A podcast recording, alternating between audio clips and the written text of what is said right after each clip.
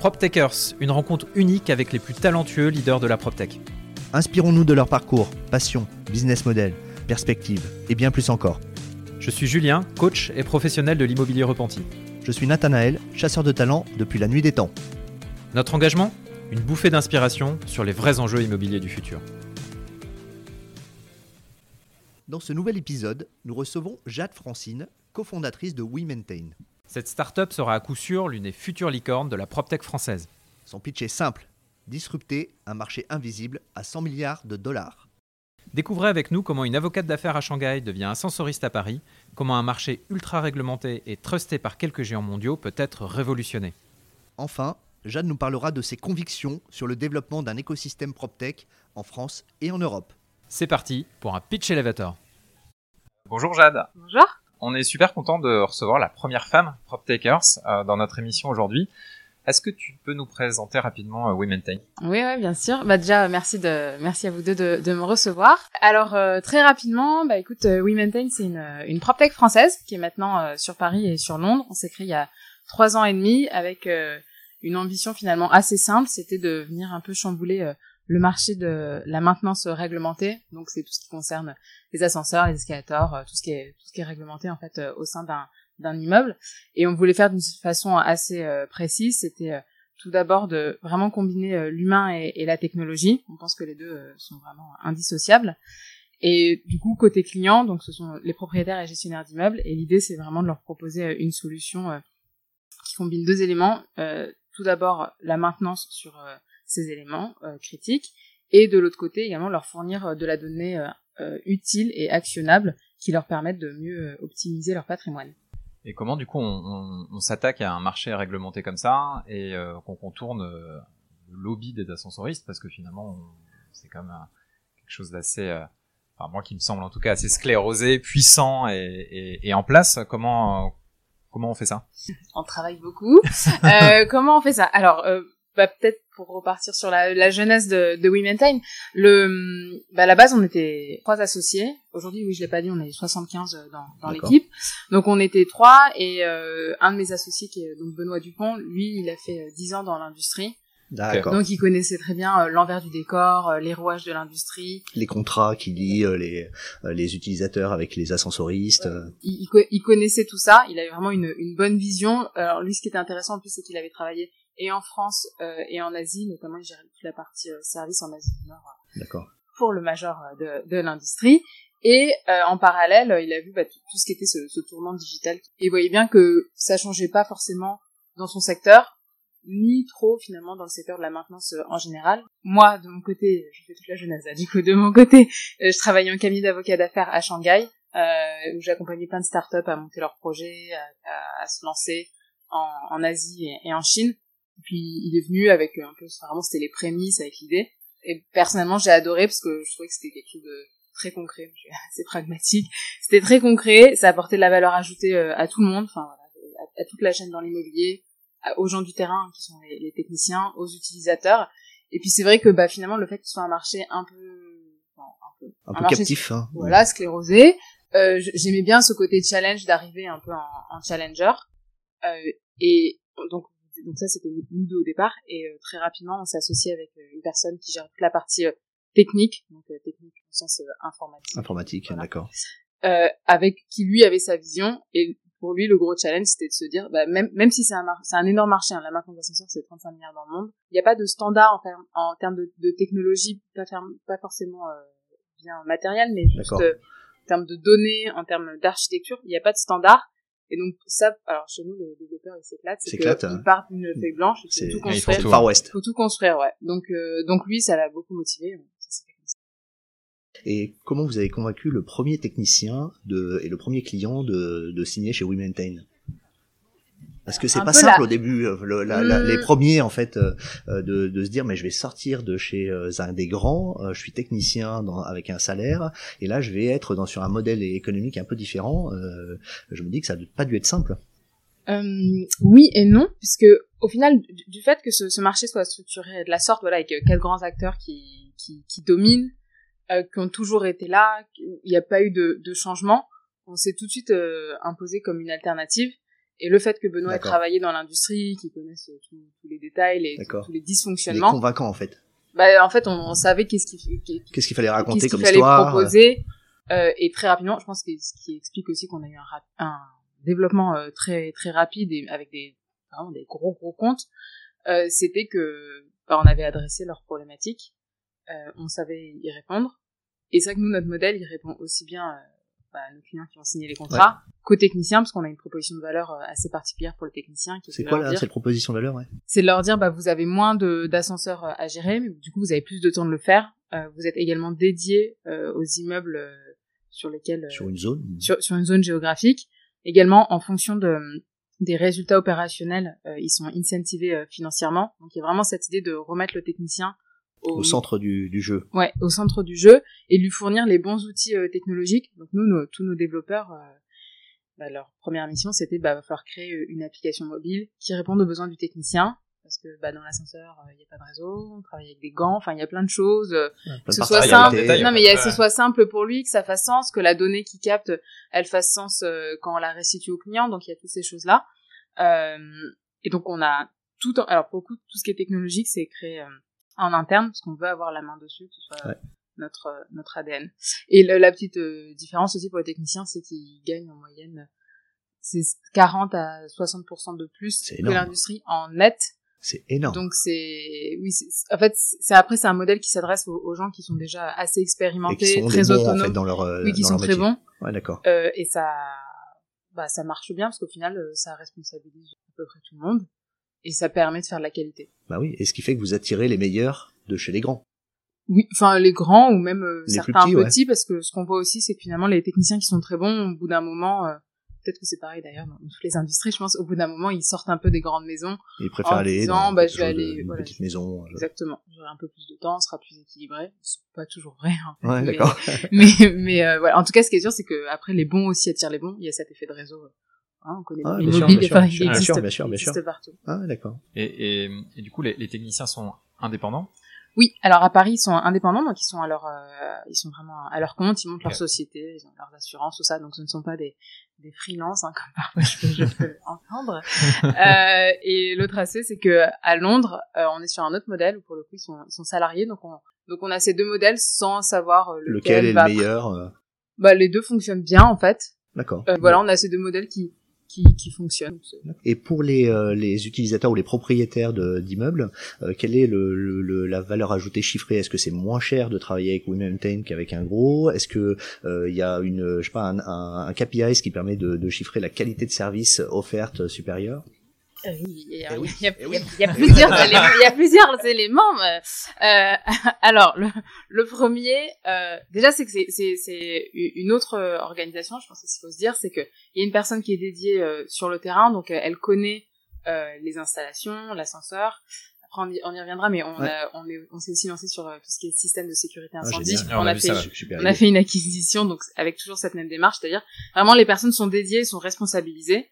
Euh, du coup, opérationnellement, qu'est-ce que ça donne? Ils passent du temps à faire du préventif. Donc nous, ce qu'on voit, on est beaucoup sur l'immobilier tertiaire, c'est qu'après six mois d'exploitation, on divise par trois le nombre de pannes c'est ah oui. pas c'est pas négligeable hein. c'est pas c'est pas négligeable donc il y a cette partie là qui est vraiment liée à la à la qualité sur site au fait d'avoir des équipements qui sont fiables et de l'autre côté euh, donc euh, financièrement souvent ce que ce que j'explique c'est que oui euh, on regarde tous les prix de contrat de maintenance mais en fait ce qu'il faut regarder c'est pas juste ça c'est mm. c'est vraiment le, le TCO je sais pas comment on dit en français mais c'est le total cost of ownership c'est bah, le temps que vous allez passer à négocier des devis le temps que vous allez passer à régler les problèmes enfin tout ce, ce temps humain en fait il compte en fait. bien sûr voilà, super cher au final quand ça quand ça fonctionne pas. Et donc nous, ce qu'on peut voir, c'est que sur toutes les opérations euh, liées aux ascenseurs, on est 20% moins cher, que ce soit euh, la maintenance, euh, fournir du reporting, des données, également les travaux, tout du tout, on est 20% moins cher. C'est aussi énorme. Oui, c'est beaucoup.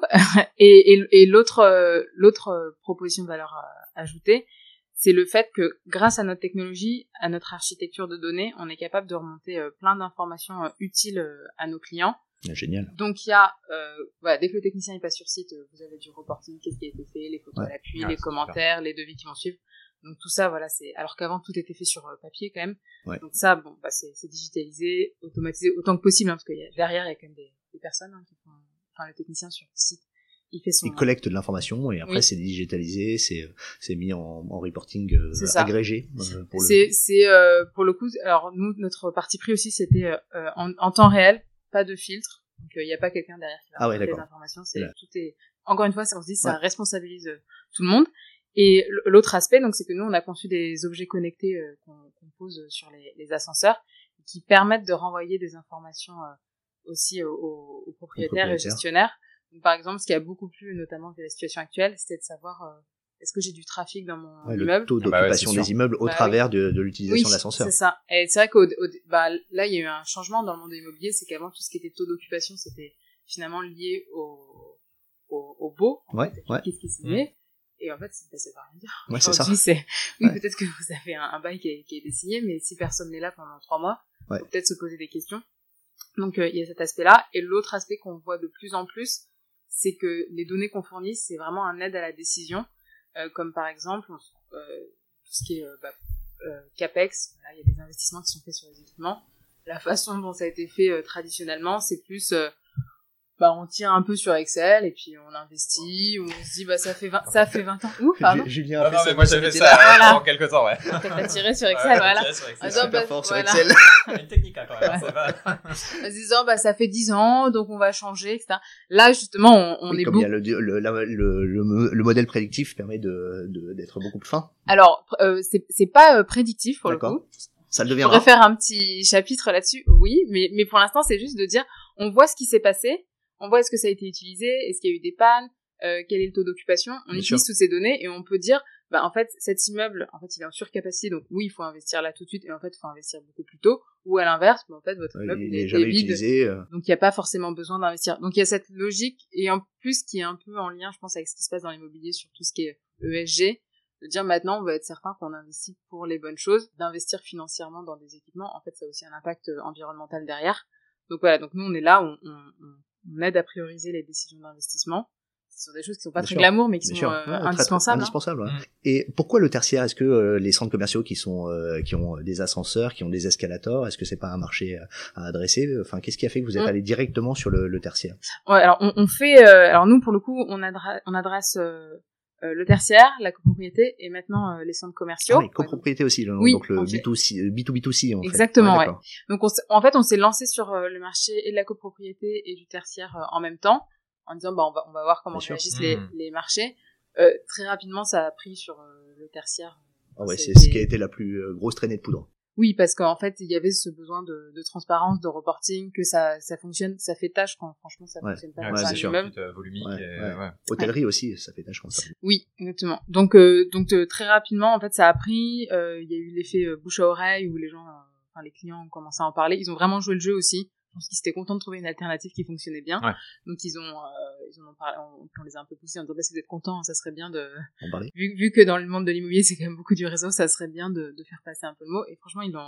Ils l'ont fait, d'ailleurs. Ouais, ils l'ont vraiment tous fait.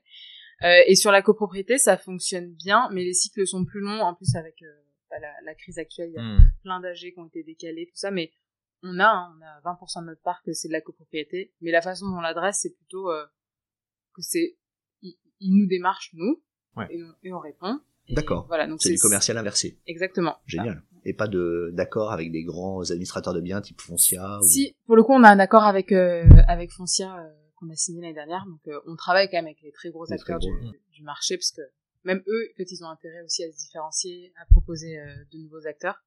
Donc on travaille avec un accord avec Foncia. Et sur les centres commerciaux, pour euh, peut-être compléter, on s'est rendu compte que finalement, on avait eu du mal à percer sur les euh, foncières cotées pendant un certain pendant peut-être nos, nos deux, trois premières années D'accord.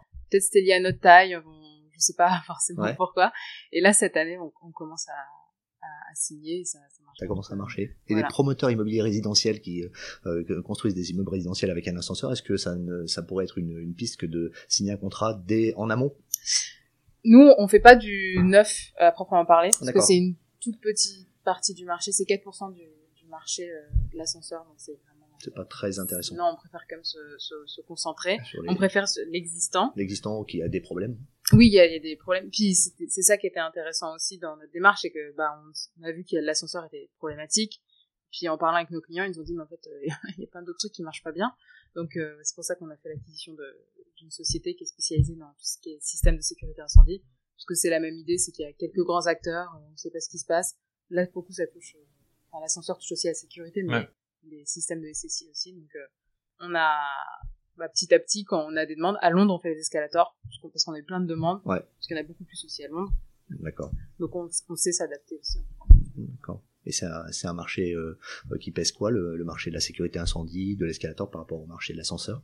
Alors le, si on regarde tout le marché de la maintenance réglementée, c'est un marché de 100 milliards. Ah, c'est énorme. Oui, c'est énorme. Mais c'est, c'est énorme, mais en fait, c'est invisible.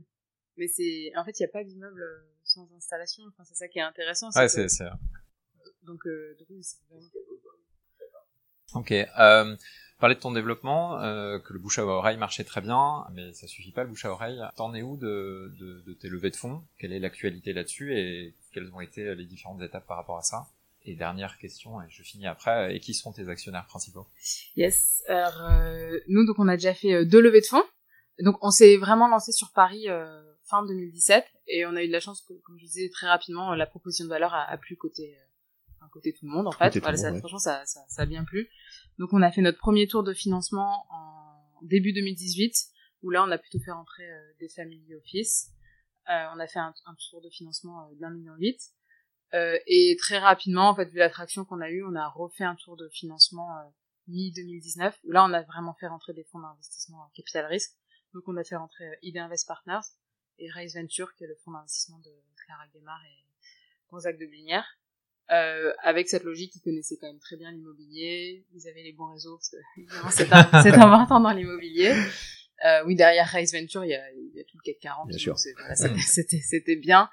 Euh, et après, euh, ID Invest, eux, ils ont un fonds euh, spécialisé dans tout ce qui est Smart City, donc euh, ça s'intégrait parfaitement. Également, ils sont, ils sont présents aussi en Asie, qui est une région qu'on regarde beaucoup. Donc voilà, ça, ça, ouais, ça... ça faisait sens, oui. Et, euh, et tes chiffres clés, donc du coup, tu, tu as, as, parlé tout à l'heure du nombre de collaborateurs que tu avais, mais grosso modo, si tu pouvais nous donner quelques chiffres clés de WeMaintain.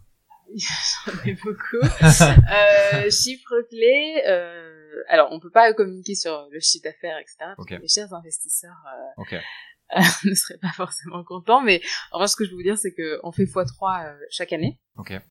On travaille avec, euh, je crois qu'aujourd'hui on a plus de 170 clients.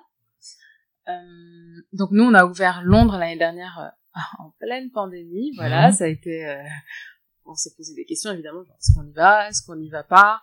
On s'est dit en fait on y va parce que nous on était persuadés que la, la situation actuelle pousserait en fait aussi les acteurs de l'immobilier à se poser des questions mmh. sur comment ils veulent euh, opérer leur, leurs immeubles donc on, on, y a été et donc ce qu'on a vu c'est que Londres a fait euh, trois fois plus vite que Paris en termes de, de chiffre ah ouais. d'affaires oui euh, et donc là pour le coup Londres va être rentable d'ici deux mois donc c'est ah c'est hyper rapide hein.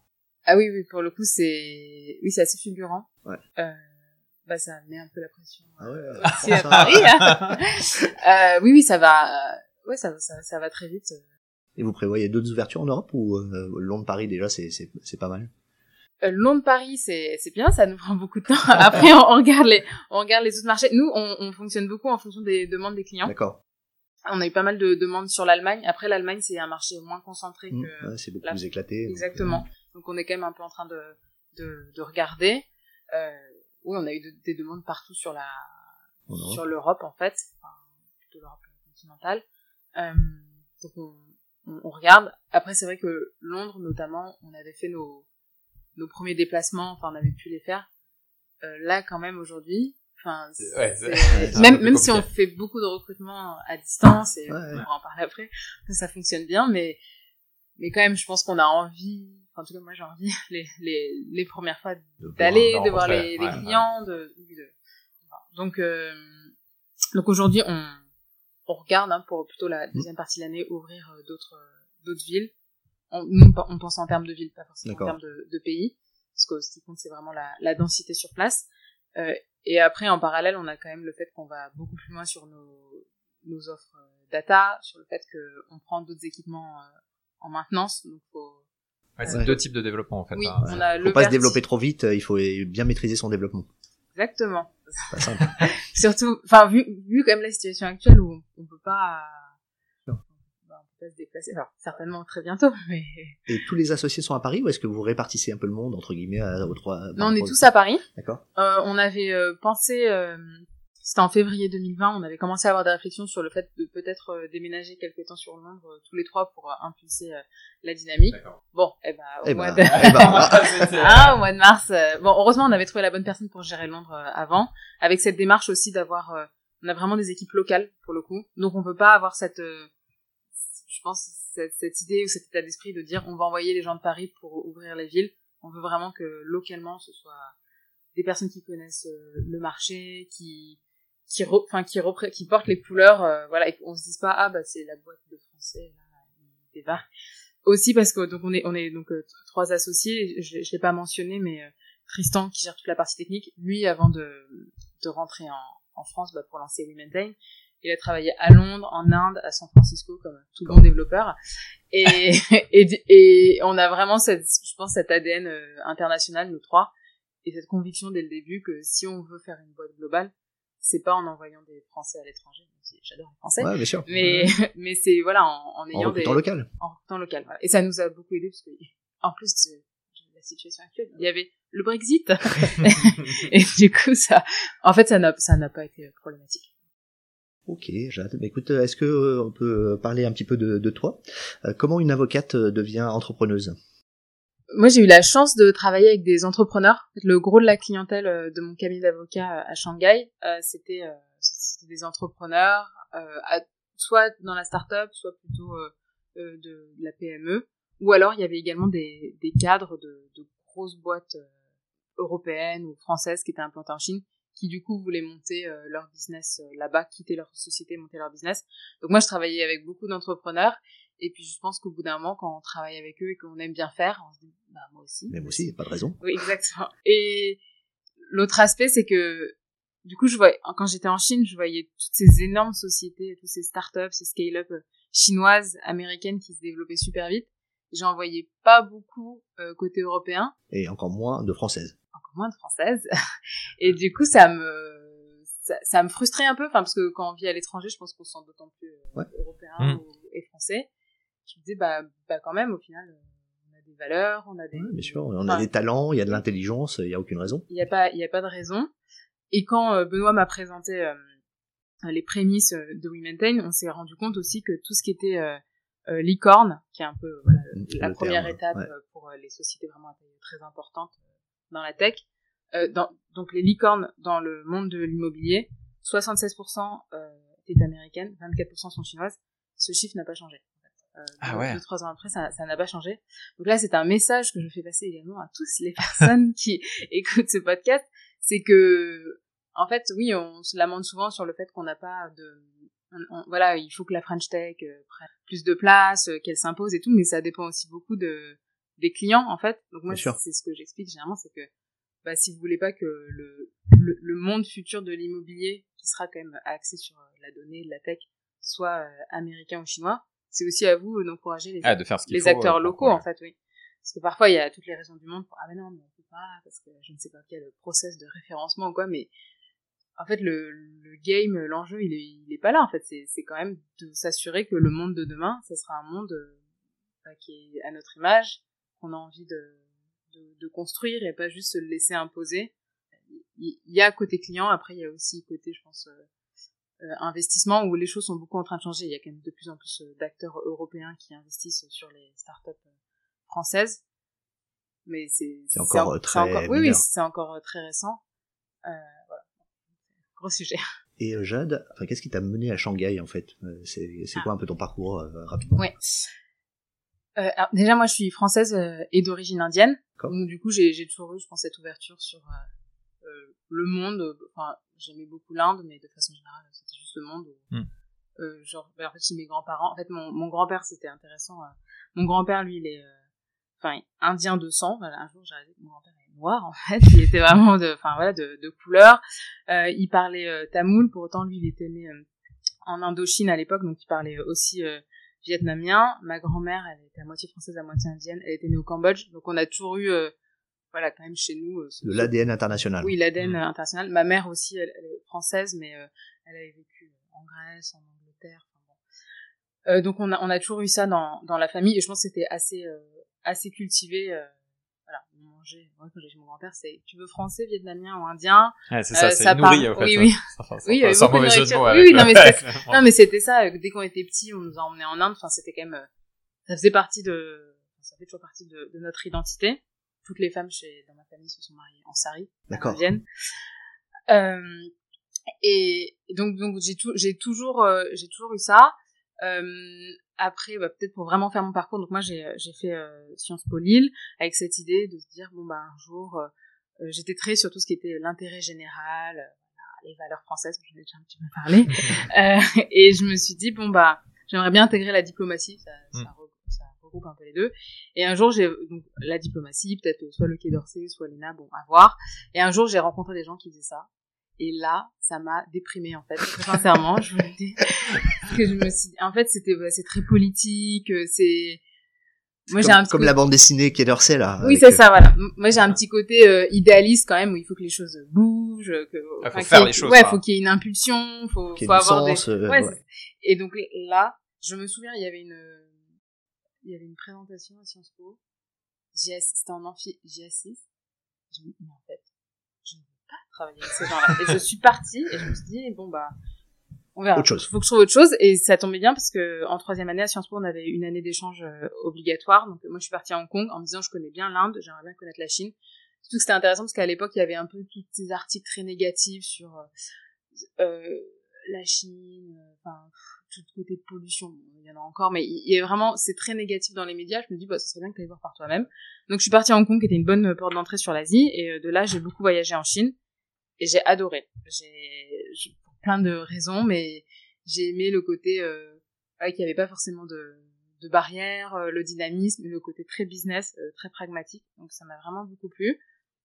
En parallèle de Sciences Po, j'avais fait du droit à la Sorbonne. Du coup, après Sciences Po, j'ai fait un master de droit chinois à l'université de Pékin, avec cette idée que je rentrerai en cabinet d'avocat euh, en Chine, notamment bah, pour accompagner les, les sociétés, les entrepreneurs. Donc vraiment côté business, moi ça me ça, ça, ça me plaisait de- d'accompagner des projets. Bah, d'une certaine façon, ça, ça porte aussi l'intérêt général, c'est aussi les Bien intérêts Ouais, économiques. sûr. Donc ça, ça me plaisait, euh, ça me plaisait beaucoup. Et euh, ça fait longtemps que je suis pas retournée en Chine, mais parfois j'y pense avec un peu d'amertume. Mais oui, c'est, pour le coup, c'est un, c'est un environnement que j'ai adoré. Oui, je, bah, je suis restée quand même cinq ans là-bas. Et avec des moments où c'était très dur. Enfin, mais bon, je pense que ça forge aussi, c'est que quand on est au milieu de Pékin, tout seul, parfois on se dit, mais qu'est-ce que, Qu'est-ce que je fous là Qu'est-ce que je fous là, en fait? Qu'est-ce que tu fais? Euh, Et après, bah, parfois on se retrouve, moi j'ai appris le chinois ou Ah. le mandarin.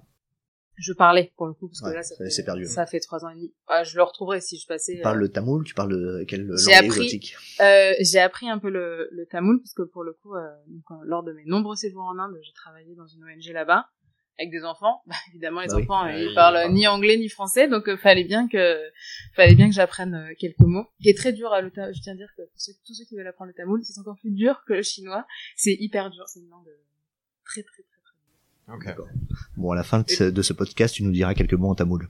Ah non. Non, euh, euh, euh, je- moi j'étais intéressé de savoir comment vous euh, comment euh, s'opérait la gouvernance entre trois associés, parce qu'on on dit toujours trois associés, c'est un peu compliqué de, de répartir le- les rôles. Comment comment ça fonctionne avec les personnalités, euh, avec tes deux associés? Alors nous, je pense qu'au contraire, c'est vraiment un gage de stabilité chez nous. Ouais. Euh, parce que du coup, le fait qu'on soit trois, alors déjà, on a des profils euh, très différents avec des expériences euh, assez différentes, nos, nos personnalités aussi.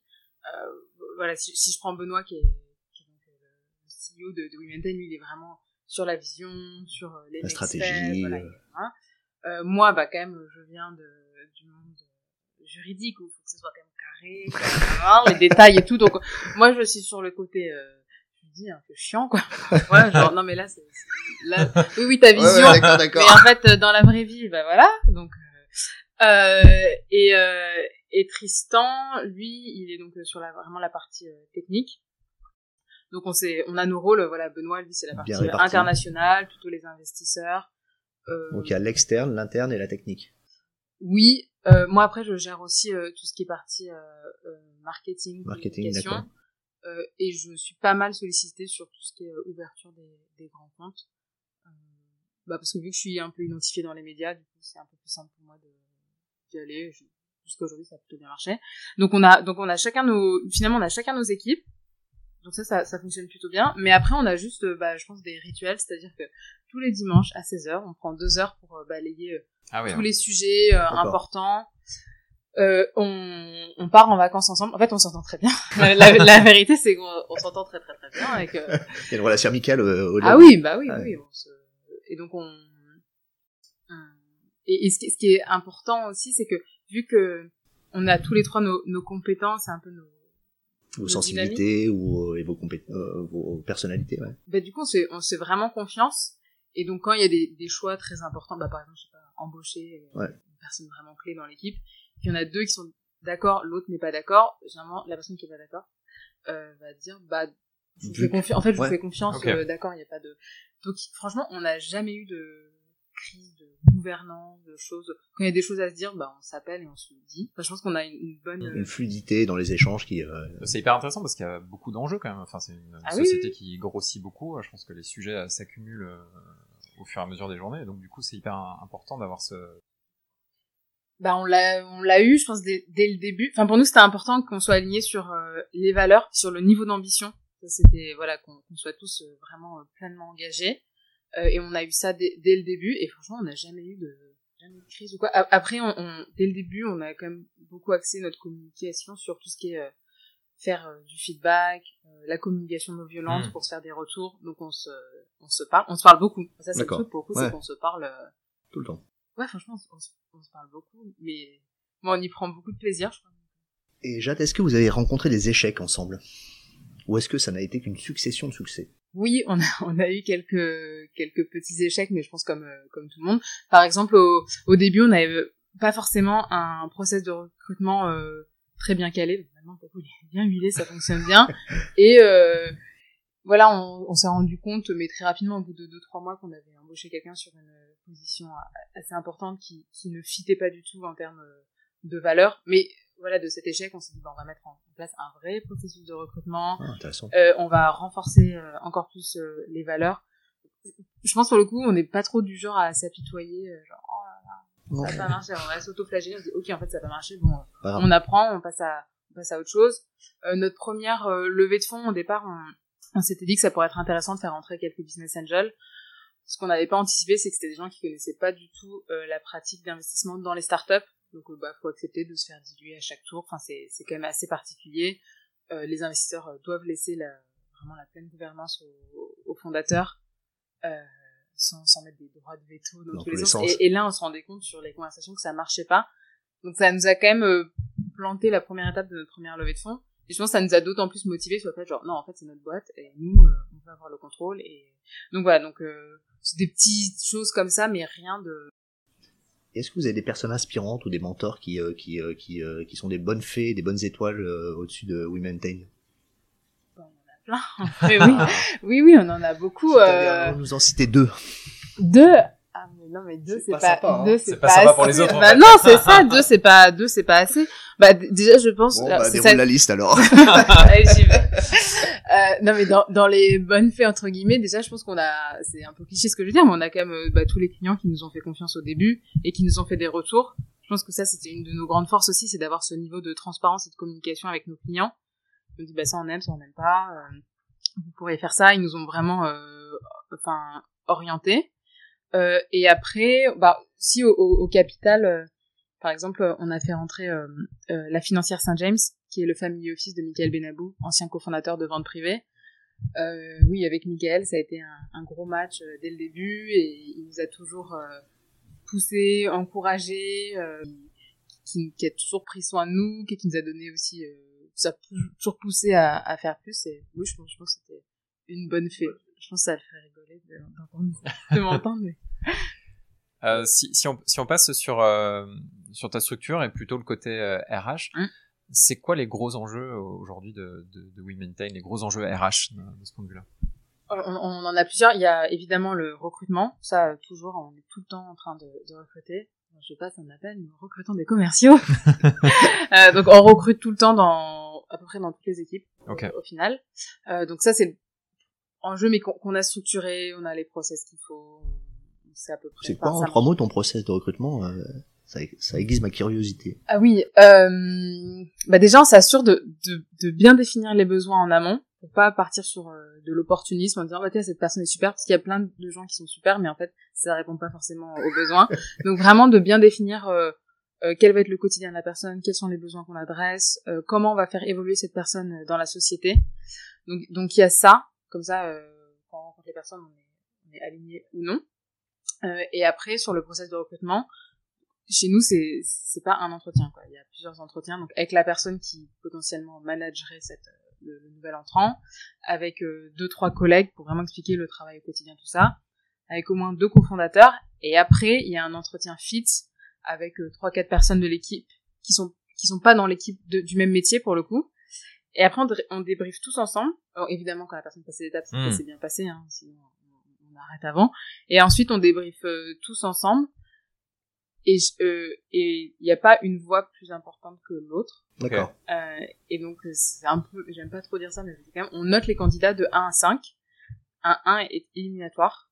Euh, et s'il n'y a pas de 5, s'il n'y a pas quelqu'un qui dit moi je veux absolument cette personne chez nous, c'est quand même, c'est un peu, c'est un peu compliqué. Euh, donc il y a cette partie euh, recrutement et après il y a vraiment la partie onboarding. Quand ils rentrent, on s'assure bah, qu'ils puissent échanger avec tout le monde, qu'ils comprennent vraiment ce qu'on fait, parce que nous entre le produit, les opérations. Enfin, franchement, c'est c'est quand même. Euh, enfin, les, les, premières semaines, je c'est complexe. Oui, je pense qu'on s'en prend plein la figure parce qu'il faut.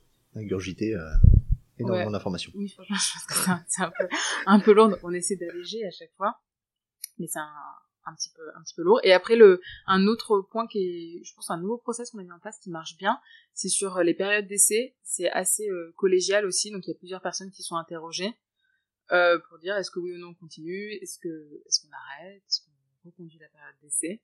Ça permet de faire euh, du feedback. Nous on essaie vraiment de faire du, feedback tout le temps. Pareil, les candidats au bout de six semaines, ils nous font un, on appelle ça un, rapport d'étonnement. Hmm. Euh, bah, rapports d'étonnement, on a pris un peu plein la figure. et puis maintenant, ça va mieux. maintenant, ça va mieux. Euh, voilà, c'est tout. Puis après, on essaie quand même que, que, que ce soit pas trop on soit pas trop rigide. Donc nous, pareil, dans le recrutement, on regarde pas les diplômes. On... Enfin, on a quand même... Euh, Une ouverture d'esprit euh, sur, ah sur les, les, les, les, enfin, les parcours. Ah oui, oui. En fait, c'est surtout la motivation qui, qui compte. Mm. Après, sur certains postes, oui, bien sûr, évidemment, il faut quand même l'expérience. Euh, mais c'est vraiment la motivation. Et ensuite, on estime que voilà, We Maintain, c'est quand même l'aventure de tous ses collaborateurs. Donc, on donne des parts à tout le monde. D'accord. Euh, Génial. monde. Et voilà, enfin, on voit quand même que ça attire les talents de, bah, de se sentir ah bah ça change un peu la donne en fait. C'est ce qu'on dit, on veut des, on veut des propriétaires, on veut pas des locataires. euh, donc, t'as deux types de populations en fait. T'as les employés et les personnes qui sont indépendantes. Mmh. Euh, comment tu manages euh, les indépendants, les salariés? Qu'est-ce qu'il y a de différent entre les deux euh? C'est assez euh, assez différent pour le coup parce mmh. que ceux qui sont les techniciens qui sont à leur compte euh, travaillent en tant que, que sous-traitants et donc euh, c'est c'est une prestation euh, d'entreprise de, à entreprise finalement. Oui. Alors après quand même ce qui est assez ce qu'on a mis en place c'est qu'on a permis à certains techniciens d'acheter des parts de WeMaintain. OK.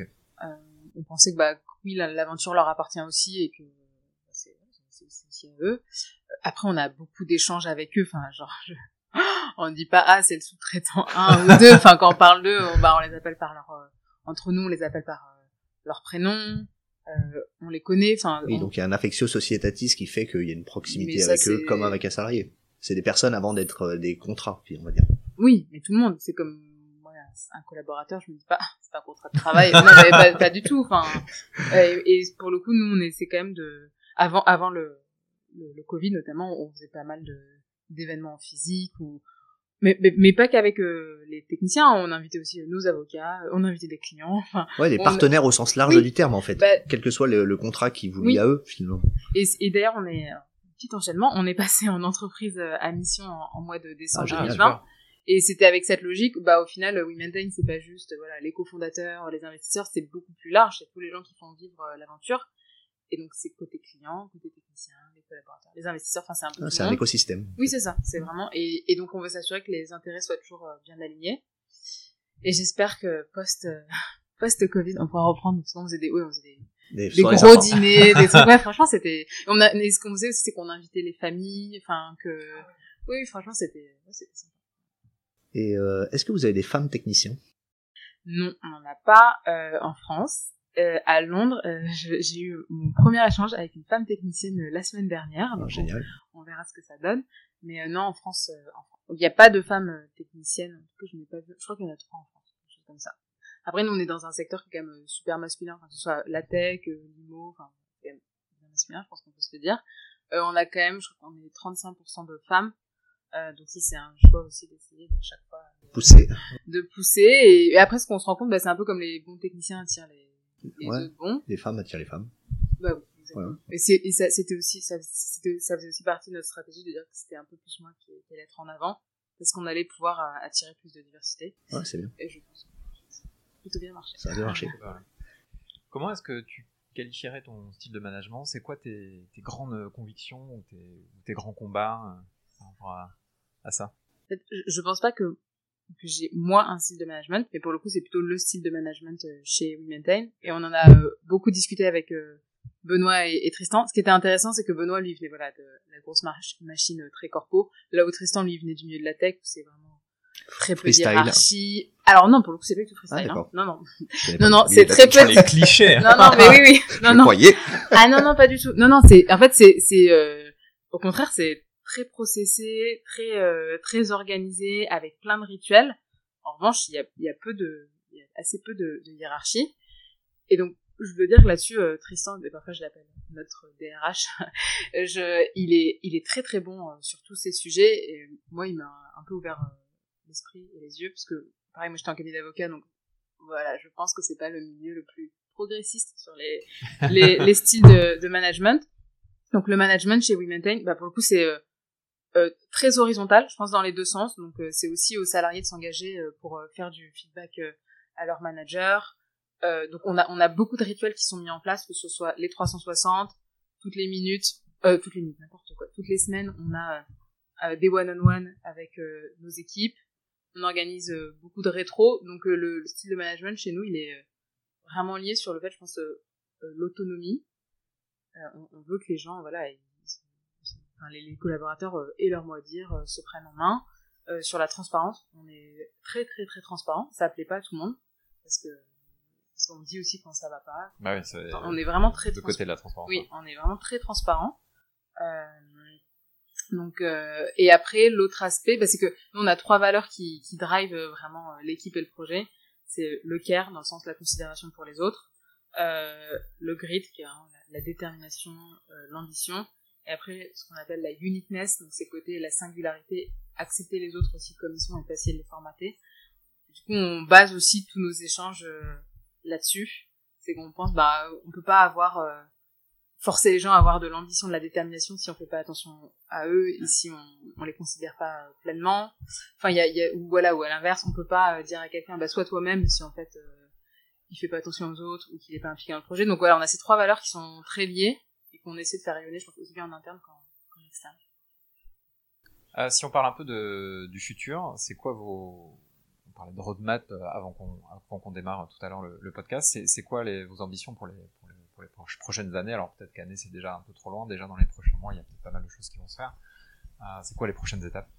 Alors nous, il y a des étapes euh, tous les jours, je dirais, mais euh, les projets, euh, en fait, là, vraiment la vision euh, euh, moyen long terme, hein, quand même, c'est de, de s'inscrire comme leader dans tout ce qui est euh, maintenance euh, réglementée, d'être euh, ce nouvel acteur sur les immeubles qui va apporter de la valeur aux propriétaires, aux gestionnaires, aux utilisateurs. C'est un peu en fait de faire de la maintenance, un, qui est un mal nécessaire aujourd'hui, à quelque chose qui apporte beaucoup de valeur ajoutée.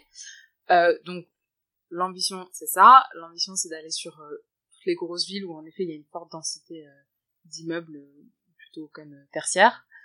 Euh, et, et ensuite, euh, bah là cette année, c'est quand même d'ouvrir euh, de nouvelles villes, Mm. ce qu'on ce qu'on aimerait faire. Euh, évidemment, on a des plans de levée de fonds comme toute startup qui Ouais. une forte euh, croissance. Euh, le recrutement, c'est un peu vague euh, ce que je ce que j'explique, mais en fait, toutes nos étapes, c'est juste pour arriver à ce, à ce but euh, final, en fait.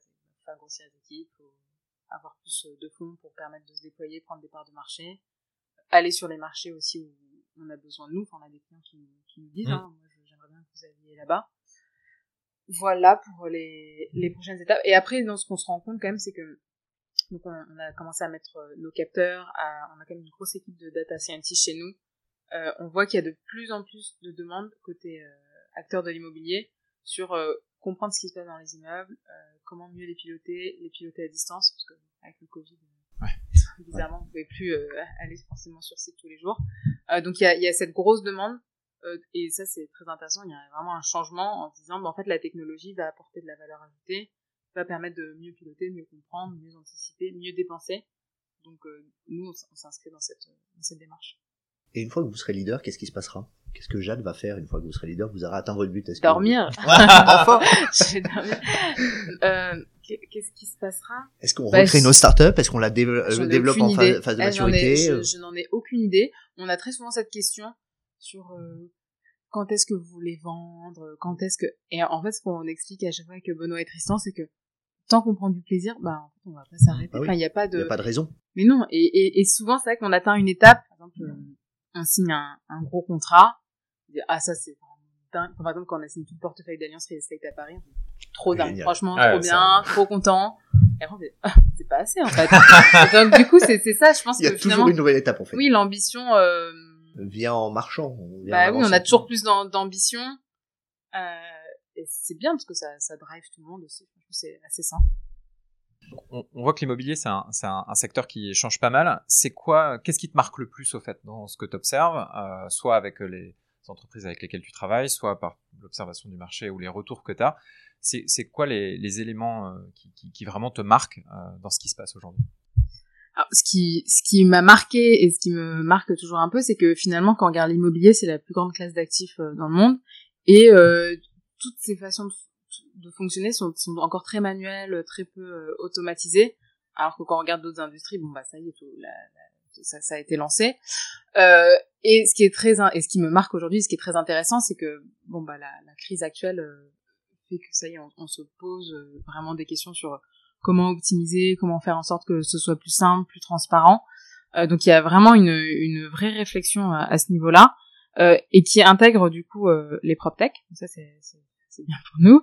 Euh, alors qu'avant, je pense qu'on voyait un peu la PropTech comme euh, ah oui les entreprises avec la technologie, ça va venir remplacer l'humain. Non, en fait, pas du tout. Ça va venir simplifier la vie de l'humain, mais ça, ça va pas remplacer. ou alors, ça va remplacer sur des des tâches vraiment à très basse valeur ajoutée ou qui, qui n'ont pas vraiment de euh, d'intérêt ou de, de, de valeur en, en soi. Euh, donc je pense que ce qui ce qui est très très intéressant aujourd'hui, c'est qu'il y a ce shift en disant bah en fait ça peut plus fonctionner comme ça, mm. il faut qu'on se pose des questions, il faut qu'on fasse mieux. Il y a évidemment beaucoup de pression de la part des investisseurs aussi sur tous les sujets ESG et c'est tout ça c'est assez lié en fait, c'est faire passer la euh, l'immobilier un peu dans la next step. Donc on parle beaucoup du smart building, tout ça. Bon bah, c'est sûr qu'aujourd'hui les immeubles ils sont pas très smart. Hein. Pas très smart. Hein. Voilà. Donc euh, il y, a, y a beaucoup de choses euh, à faire. Et en vrai c'est, je pense c'est super excitant, enfin d'être au début mm. des changements comme mm. ça. Euh, bah, un peu le porte-drapeau quoi de, bah oui, de ces changements. Il y a plein de choses à faire. Mm. C'est, je super excitant. Enfin sachant qu'on va aller vers du mieux.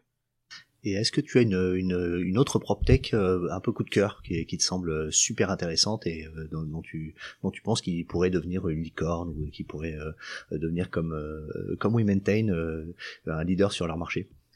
Moi j'aime beaucoup Myri de Deborah Fritz. Je pense que voilà, on est à peu près dans la même logique. C'est quoi en trois mots Myri Myri, c'est un outil pour les asset managers pour vraiment les aider à optimiser tout ce qui est données qu'ils reçoivent. Aujourd'hui, fonctionne sur Excel, il y a énormément de déperdition d'informations. Et donc euh, eux, ils ont automatisé tout ça grâce à, à des outils, grâce à de la tech. Euh, et, et c'est en lien avec ce que j'étais en train de dire, c'est qu'aujourd'hui, il faut qu'il y ait ce switch, il faut qu'il y ait les outils. Ouais, euh, en train de changer, et ils s'inscrivent vraiment dedans.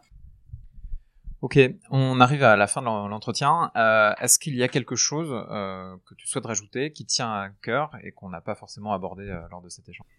Ben, on en a déjà un petit peu parlé, mais je, je, je, vais le répéter.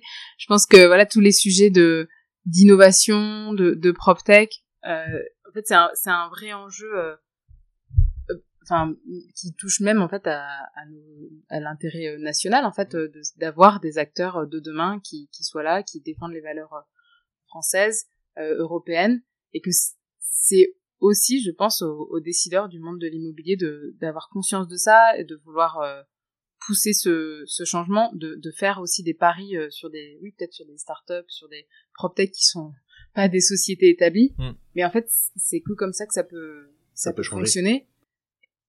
Bah oui, chacun a sa, enfin, c'est les clients ou tout le monde, chacun a sa responsabilité.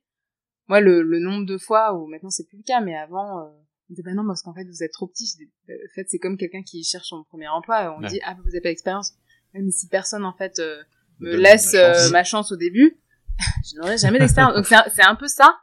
Euh, et surtout en fait finalement les, les risques sont très limités. Enfin au, pire oui on fait un test ça ne fonctionne pas. Mm.